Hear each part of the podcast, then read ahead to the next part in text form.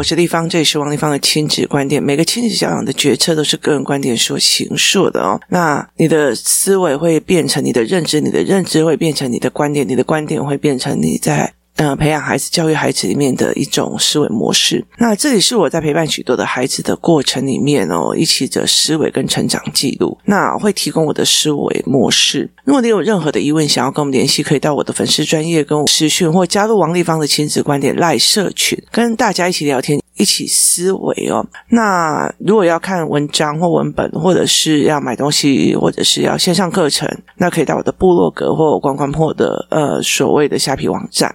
今天，呃，我们来讨论一个问题哦。因为我在过年前的时候，跟许多的父母，呃，问他们说，如果你们有任何的问题，我就一个小问卷给他们，然后请他们帮我填哦。那有一个妈妈，她填的一个状况是，孩子大概七岁，是独生子，所以呃，男生，然后很多的男生哦，几乎都想要呃陪他熬的关叫做冲动，很多人都想陪孩子。去熬冲动这一关，或听话这一关，就是不惹事这一关哦。你你乖乖呀、啊，不要那么冲动，不要给我们陪妈冲呀，这样子哦。那我们来讲一些比较神学的一些东西哦，不是神学啦，就是一些就是一些蛮有趣的哈、哦。我有一次哦，就是。因为我有很多的命理界的朋友，然后反正我哪一个街 朋友都有这样子哦。前几天工作室的孩子他们还在问我说，因为我曾经跟一群朋友出去泰国跑庙，那我就说那些庙怎样怎样，然后他就说哪有，然后于是我就把我的相簿拿出来，然后就所有的小孩就真的眼睛瞪大，因为那个那个过程其实是很颠覆他们所有的三观，然后照片的也跟我们一般去旅游的所有东西都不一样。那我们来讲冲动这一件事情哦。有一次呢，呃，我那时候在还没有小孩的时候，然后呢，我就认识了好几个，就是好几个他们就是在做命理的。那命理的呃这些师兄师姐或者是老师们哦，他们常常在一件事情，就是很多的妈妈会去求神问卜。呃，现在的妈妈哦，遇到问题啊，会去网络上问。好，然后呢，呃，或者是去问所谓的亲子专家。如果亲子专家提供的他的方法，他会一次否定。哎，王丽芳讲哎不好啦，你知不知道？哎，我上次也照他这样子讲啊，哈，但是没效啦，哈，就是他要的是效用哦，所以他并不是一个思考值。那因为当你不是一个思考值的时候，你说出去的话，你是讲一次而已。你听我意思吧？你就是讲一次，就是王丽芳发大财，王丽芳今年有四亿，就讲一次而已。那个一次不是。是我自己的赚钱 DNA，所以它其实很难，它非常非常的难。然后我们又被吸引力法则所迷惑，这样子哦。所以你必须要去整个更改你的呃财富认知啊，财富 DNA 呀、啊，然后对所有事件的更改你的所有的金钱认知，然后呃呃包括。就是赚钱认知，包括所谓的商业认知，那个时候钱才会来。不是我讲过了哦，我跟老天爷许愿了，我要四亿哦，你没有给我六在四亿哦。好，他那个是完全不一样哦。那很多的父母是这个样子，但是很多的呃人在讲亲子教养的时候，也都是呃为了符合父母的，反正我觉得父母都教不会了，所以就是给你一二三四，然后该怎么做，那你只要觉得一次做不起来，你就不行了哦。所以就有很多的人，他其实是要方。法论，它并不是要思维改变。好，你考公务员要探亲，你要告诉我怎么赚钱呢、这个是不是好？哈，它就是，哎，这是不是名牌？哈，对，这是名牌，这是这是名牌的。我觉得那道消息会发哦，跟你知道说这个产业的发展会带动多少的利润，所以你去做投资，这个东西完全不一样。意思就是说，你在财务上的关系点是不一样的哦。那呃。以前的台湾的呃妈妈们哦，他们呢遇到小孩很难管、很难教、很难干嘛的问题哦，他们除了会去问 gay 不 y 你知道吗？gay 不 y 哎，都觉得老师靠后，因为那个补习班会不会打人哦？他们会去问隔壁的，或者是他圈层里面的，他的圈圈，例如说台北市的妈妈，他们的那个圈圈跟所谓我自己住在台中的。台中县的一个小镇的妈妈的圈层就是不一样。在我的那个圈层啊，书法就是要去找某某老师，然后那个呃作文就是要某某啊，好像那个小镇出来的书法都那个老师出来的。所以我们那个紫云野书法班呐、啊，那个书法的那个比赛一出来，那你一看就知道，哦，都是那个老师出来的学生哦。所以它是一个圈层里面的思维模式哦。好，那接下来呢？他们还会再去找谁？他们会去找神明，诶，该新民共哈。然后呢，呃，他们会去找所谓的就是乩童。就是所谓的蛮也是问神明，对他们来讲也都是问神明这样子哦。然后呢，后来有一段时间哦，呃，我就很好奇，问我朋友，就是问我这些朋友这样子哦，我就问他们说，呃，这些妈妈们来说啊，呃，Senna，可不可以让我的儿子稍微乖一点？好，就是他很皮呀、啊，他很坏呀、啊，他很那种刚，那可不可以让他乖一点这样子哦？啊，那做事很冲动啊，啊，可不可以让他哦，他他问呢？好啊，不要这么的呃冲动哦。然后呢，呃，这个这个所谓的神明就会帮忙做这样子哦。那后来一直到了我去嗯读懂命理之后，我一个老师就问我说。他就跟我讲说：“王立芳，有没有想过哦？就是语言里面所传达的讯息跟目的其实是不一样的。”那我就问他为什么说？他说：“你自己想想看呐，哦，这个人根本没有那个孩子的任何的 data，好，他只有他的八字。那呃，他如何去用一个符咒让他乖？好，那他要怎么去让这个孩子乖，然后还不冲动，然后听话？”然后我就觉得，哎，对哦，很多的呃老人家他们会去庙里面祈求小孩乖，祈求小孩听话，然后祈求小孩聪明，然后有智慧哈、那呃，那老天爷要怎么弄？老天爷，你你自己站在一个神的观点来思维的话，老天爷不可能打一下你的儿子的头，然后他忽然哇智商一百八，然后或者是智商破表这样子哦，那他怎么做？还要怎么做才会达到你的目的哦？很多人只有到许愿跟有没有达到目的。中间它的变相都没有，所以其实我觉得非常有趣的一件事情，像教案教材班的时候，我也会常讲一件事情是：你们大家知道说，我哦，我要让他学会注音，我要让他学会呃快速思考，我要让他学答案赶快快写啊，写的就可以一百分。好，那可是后面的变音呢？后果呢？然后为什么呢？那后续的后遗症跟影响呢？好。没有人告诉他们这件事情哦，就是你站在一个呃神的角度，好去思考。有一个妈妈呢，找了她的小孩的八字来跟你讲说：“哎，神啊神啊神啊，拜托你让我的小孩变成稳重啊，然后不要那么冲动啊，然后很听话哦。”那你会怎么做哦？就是你会怎么做？哈，哎。那我这个这个师傅他给我这个题目，我就让我觉得，诶，对，蛮好奇的这样子哦。然后呢，他就跟我暗示了一个东西，他说有一些人哦，早期有一些人，他们处理的方式是比较损的，也不是说比较损啊，就是说呢，呃，他们会认为是说，好，诶，我让你这个小孩的其中一个魂魄放在神明这边，好。然后呢，所以你回到家就乖乖的，为什么一定失魂嘛？所以你不会那么的精灵。我想要去干嘛干嘛干嘛，你也按拱拱呆呆哦，好，嗯，哦，好好好，按、啊、对妈妈来讲。叫了会动嘛？叫了会动，然后生活还是正常的啊。他没有以前那么冲动的啊，因为因为你人很精明，然后那个顽皮，脑子里面有一百八十种想要调皮捣蛋的那种思维模式，拿到你一个魂魄，拿到你一个魂，诶，你就没了。好，你就乖乖的，因为你就没有那种所谓的想要呃调皮捣蛋的这种事情去哦。那他觉得说按摩可以可以洗那啊这样子哦。然后后来就就是有一些人，因为我那时候就觉得，诶，是是这个逻辑哦。然后呢，后来有一些人，他后来呃去找那个神明，就是找那个那个呃师傅在讲说，诶，我我觉得这个小孩就是怎么呃，对的，妈妈讲也听这样子，可是朋友讲也听啊，你有意思吗？就是长大了。然后到三十几岁了，妈朋友要朋友要投资，他也去；朋友要干嘛，就是他本来是个聪明才是鬼灵精怪的孩子。那你为了要让他乖啊，那你把他一个魂魄记不要记在哪个神明那边，所以他回去就变乖了。可是长大之后，他的那个还是被别人所控制这样子。那所以后来那时候我就觉得有趣哦，就是有一些人就会讲说啊，这这个小孩为什么一天到晚被朋友带去，然后遇到坏朋友？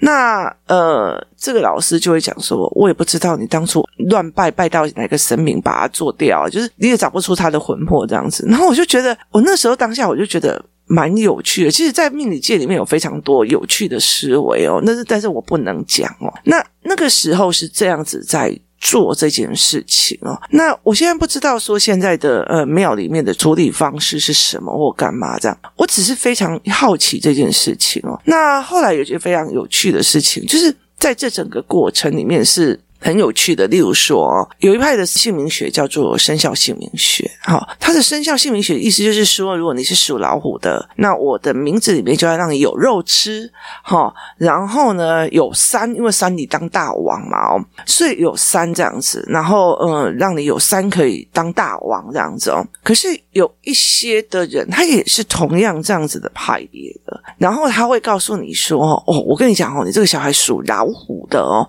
你会管。不住他哦，所以我跟你讲，你他的名字要全部都是栅栏，把这只老虎关起来。就是这是不同的思维哦。我没有说对错，我的意思是在于是说，有些妈妈她只是想要控管这个孩子的时候，她就会选择栅栏式的那一块。可是你知道栅栏式的话，有时候可能是你你没有肉的资源，你没有山的环境，你没有什么东西的环境，他只是就觉得说我在这。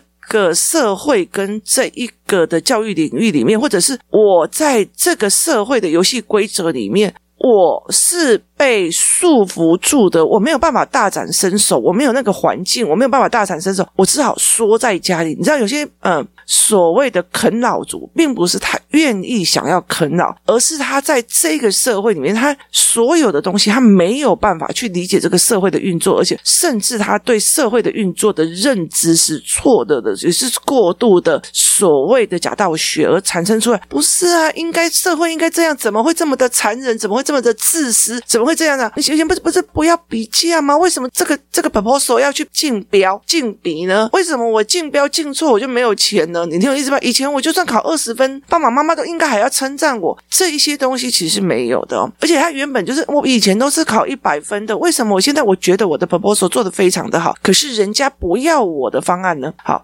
这是一个论点哦，所以就是觉得很好玩。为什么在同样一件事情里面，父母的抉择会不同哦？好，那回来冲动这个案件哦，好，冲动这一件事情，我其实嗯，如果大家有在长期听我的 podcast，你也会知道啊，我工作室里面带的孩子每一个都很冲动啊，就是呃，有那种一来的时候，那时候刚遇到的时候。第一天，他就是要打人的，然后，然后就对我臭干屌的，你知道吗？然后那个整个眼神就像发了火一样，就要恨我的。然后，呃，也有那种，就是，就是，呃，年纪很小，然后对那种所谓的那种，呃，女性特质啊，非常的。就是马上会讲出口的，然后或者像我儿子这个嘴巴嘴巴管不住的，你知道吗？嘴巴管不住，一直乱讲话的哦。那呃，好，那我用的是什么方法？就是冲动有很多种，其实你可以去。找很多人帮你处理这一块，其实庙里面也有，只是你不知道他用的方法是什么。然后呢，呃，学校也有啊。例如说，有很多人就觉得我这个小孩就是很冲动，所以我要把他送进去那种所谓的宗教团体的呃寄宿学校，或者我要把他送进那严格管理的学校，好，然后让一个人在压制他，这也是一个方法，就是以冲动这件事情的消失，这些都是方法。就是你去庙里面叫那个改黑符啊，就是放符啊，然后或者是说，哦，你用一个姓名学啊，把他的这个整个人生的那个栅栏全部都把它关一关哦，然后或者是你让他一只蛇可以飞上天哦，那也是。无用啊，就是你就是个无用啊。然后或者是说，就是把他弄去，例如说，好，我让他去练运动，练到那种教练式那种斯巴达式，把他鞭打到他要乖啊，他不乖不行啊，他他不能怎样啊。哦然后或者是你把他进入寄宿学校啊，他在管控里面去不冲动啊，哦，都是方法。哦，所以有很多人他就是很早进去军队里面，然后呃，他也出来就说比较不冲动啊。所以有很多人在讲说男生一定要当兵，他们的论点也是这个样子啊，就是用另外一个就是比较大的势力去弄他们嘛。那所以到底你要的冲动跟不冲动是什么？这是我们先要厘清的。因为我看到非常多的人，他写的是我最想陪小孩，男生熬的关叫冲动。好，那我的小孩冲不冲动？我的小孩很冲动。我的工作室里面小孩有没有冲动？冲动哦，你知道吗？可是我后来我一直在想这件事情：我如何保有他的鬼灵精怪？我如何保有他的思维模式？可是他会越来越稳的哦。自己想想看哦。我之所以懂这么多，那代表我旁边有很多的朋友，然后有很多的人可以变成我的资源。就是我今天要帮我的小孩子们某一个死魂魄放在庙里面，然后让他乖乖的，然后用功读书，然后考到好学校。我这个东西我可以做好，为什么？因为我有相关人脉。那我要把他送进去任何一个什么斯巴达式的什么有的没有，我也可以做好。那。后来我自己的选择是什么？就是你在解决一样问题的时候，它有好几种的解决方式。解决孩子冲动，它有好几种解决方式。重点是你要哪一种？就是你要哪一种？你必须把它分析清楚。然后去把这些分析清楚的事情，再挑出你要的。如果你要真的很快速诶 BO 然后然后改黑胡啊去冲谁啊？或者是说好，那你就把它丢到那个所谓的很严格的学校去，反正就是眼不见为净嘛。你听有意思吗？它还有助于妈妈的身心发展哦。就是现在的身心发展不一定，你老的时候他。这么对你啊，哦，就是你还有身心发展，就是老的时候你不知道你回来的小孩子是怎么样的嘛，哦，所以在这整个过程里面，好，那你可能是呃那个魂魄被拉，可是他也是会听别人的话，被人家怂恿出去啊，所以那后果可能是几百万、几千万，就是你要把后面也想清楚，这样。那我说一下我自己，就是自我折磨，然后去处理这件事情的过程，包括那个来工作室里面想要杀死所有人的那一个哦，然后看着我就一直用脏话。这样子的那个，我第一个语言我帮他弄语言，第二个我帮他弄价值观，就是每一样的认知，他跟着我差不多三四年的吧。现在真的是让人家看不出来是一个冲动的人。我并不是给他下符咒，我也不是给他说做法，而是每一个认知都一直调，然后慢慢的，例如说，我先听懂妈妈在说什么，然后妈妈告诉我哈。不要去冲马路，我也理解了。冲马路是因为驾驶人看到意外之突如其来的东西之后，右脚要马上踩到刹车，这个反应时间有时候要五秒。如果你是老一点的或老花一点的，他。冲出来之后，我看到有小孩冲出来，到我踩到刹车，而到车子停止，有时候是真的来不及，就是人的反应秒数。我记得没有错的话，这一个东西在香港的交通儿童博物馆吧，它有一个机器是在玩这一个的。我那时候真的觉得好惊艳哦！如果有香港人，去帮我拍一下这个呃影片哦，就是。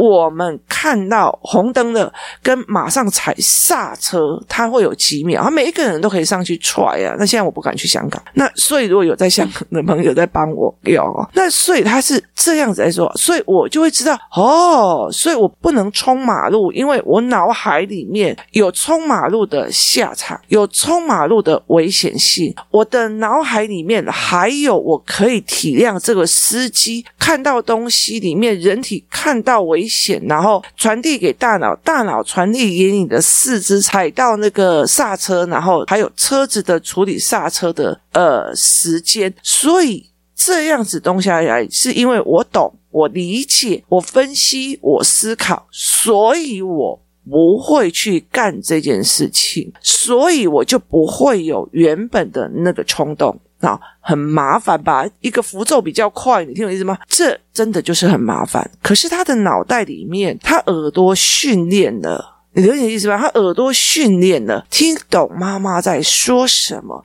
然后妈妈为了要让他理解，会有很多的车祸的照片、影片，还有影片，然后分析，哦，陪着他分析，然后接下来还会有科学的东西，让他知道看到的马上反应速度不一样。好，接下来就让他思考哦，原来站在换位的思考，站在这个人的立场会怎么样？然后换在那个立场会怎么样？好，接下来如果你还要再往前，就是往更高级的一个地方再跑。好，这是儿童的角度思维，不要跑，不准冲马路。好，这是儿童的角度思维，跟停，我叫你停就停，哈，这不一样。好，接下来还是思维，接下来就是。盘面思考，盘面思考就是，例如说，我每次去台中，呃，台湾大道里面它有很多的公车专用道，公车专用道它又有一个特殊的造型，它那时候的那个那个特殊的车子叫什么？反正就是很长的一个，有没有？那个特殊的那种车子，对我来讲，我都觉得为什么会有这么天才的发明哦？就是因为其实在台中生活过，你就知道那个太危险。对我来讲，我就会讲一件事情，就是那个车子，就是公车道里面，它为了要遮阳弄个造型，对我来讲。讲，我就觉得说，对车子在切换，就是在切换车道的时候，它是一个呃视觉的遮挡，所以它相对危险。所以其实当你可以再去做这件事情的时候，你就知道这一个的交通设计是失败的，这个设计会产生的更多的死亡跟呃车祸的。状况，所以当你在看事情的时候，你就并不一定会站在自己的思维。然后我甚至会觉得说，诶，这样子的东西的话，那我今天骑摩托车，我开车，因为这样视线的遮挡，我该怎么去规避，或者是避免所谓的车祸产生？所以这是一个思维的方式哦。所以父母有没有办法去代理这些事情？那他就不会。我想要切换车道就车道啊，然后他也不会觉得说，嗯，好棒棒哦！你看了，你这样你开车已经破一百了呢，哇，快要破一百二，然后别人在旁边有一个女生在旁边，好棒棒哦！然后你就一直冲，一直冲，一直冲，然后一直飙飙飙飙飙到一百五、一百七这样子哦，就是。他不会被怂恿，因为他很清楚这整个脉络是什么。那难不难？难啊！好霸修营，我那么累，要么听懂、理解、分析、思考脉络、盘面。你自己想想看哦，这是他不会自然生成的，是娘娘我要去做的。所以，其实我明明有一手可以控制孩子的操作好牌，可是我并不想做这件事情。为什么？因为我欣赏他的鬼灵精怪跟反应。我欣赏他的鬼灵精怪跟反应，我欣赏他对事情的不乖，因为不乖不乖就是为什么一定要这样做？这逻辑到哪里？这为什么要讲？他对事情有质疑，质疑这一点能力是非常非常重要。那我就哦，原来他看不懂什么，我又可以再教啊，累不累？累，好，过不过瘾？过瘾？为什么？因为你看到孩子一个慢慢的转变，他的转变不是瞬间的，他的转变是你可以跟他谈更深层的、更盘面的思维模式，你可以去跟他谈这些东西。所以，其实有很多人来问我说：“立方老师，我的呃小孩很冲动啊，我的小孩很怎样？”好。那我其实真的不知道该怎么讲，除非我真的课程开出来，然后我甚至教老师们一样一样带去什么叫做可能性，什么叫做呃视觉障碍，什么叫做去分辨思考性人格跟感觉性人格，然后我让孩子，因为其实孩子的课程哦，他其实既要设计过，不是只有像文本丢给他，他就会自己写的，他必须要有经验值，他要有游戏值，他要有一个思维值，他要有一个语言对话值，所以这是完全不一样的。思维模式哦，那你必须这样一个层次一个层次的去被啊做下来，这是我目前在做。所以有很多人在看哦，原来你女儿会做这个，原来她谁会做怎样，原来会怎样？其实它不是，它是一一层一层上来，是是。我在引导他们这样子做，所以我的小孩会不会冲动？我的小孩会冲动，但是冲动完了以后，我就知道他问题在哪里，该怎么做，该怎么弄，而不是是我定义他这时候做事太冲动了，或者是像有时候我的女儿做的某些事情，或者是我儿子做的某些事情，我们会回来拉盘面说，这样看起来你好像少估了某一个东西，或者是你少思维的某一个层次的问题点，所以用这样子的角度来看的话，那我们就会知道说。诶，下一次我们在做这个判断的时候，就会更仔细、更有长的思维点，这才是所谓的不要太冲动的整体概念。就是先这样的思维，所以你要的不冲动是什么？我现在有提供非常多种各种方法。其实我觉得后来会觉得说，其实很多人就说啊，不都好啦，那个没有用啦，那个亲子作家讲的就屁话啦。我直接讲过了。其实很多的时候，当你真的要那种即时性、马上就好的东西哦，你真的要思考看看那个后果跟代价，你付得起还是付不起？那是不是真的你想要的？今天谢谢大家的收听，我们明天见。